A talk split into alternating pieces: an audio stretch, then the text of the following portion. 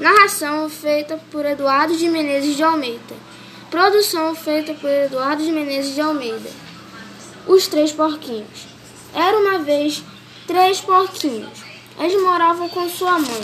Até que um dia eles decidiram viver suas próprias vidas, com suas próprias casas.